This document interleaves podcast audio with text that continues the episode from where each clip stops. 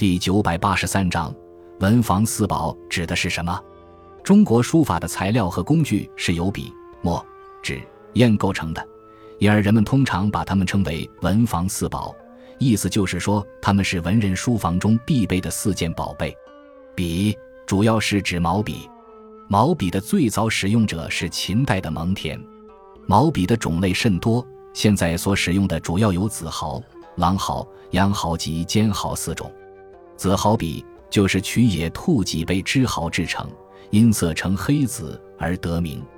狼毫就字面意思而言，是指以狼毫制成的笔。古代也确实有用狼毫制成的毛笔，但今天所称的狼毫是用黄鼠之毫做成的。羊毫是指以青羊或黄羊之须或尾毫制成的毛笔。尖毫是指和两种以上之毫制成。以其混合比例命名，如三子七阳、五子五阳等。墨分为天然墨、半天然墨和人工墨。天然墨、半天然墨主要是指石墨，多在汉代以前使用；人工墨主要是指松烟墨和油烟墨，它们出现在汉代，至今仍在使用。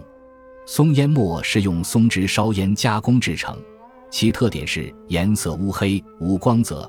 油烟墨是用桐油或天烧烟加工制成，其特点是色泽黑亮有光泽，在墨定当中泛出青紫光的最好，黑色的次之，泛出红黄光或有白色的为最烈。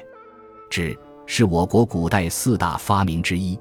根据造纸的材料和吸墨功能的强弱，纸可以分为两大类：以木头为材料制成的纸，吸墨较强。以宣纸类为代表，如仿宣、玉板宣。由于宣纸较为昂贵，后来又出现了毛边纸、原书纸与棉纸等。用竹子制成的纸吸墨性较弱，以笺纸类为主，如诚心堂纸、拟金笺，还有今天的羊纸。砚是磨墨用的工具，根据制砚材料的不同，砚可以分为石砚、陶砚、砖砚、铜砚、玉砚等种类。最常用的还是石砚，从古至今最负盛名的砚是广东产的端砚和安徽产的歙砚。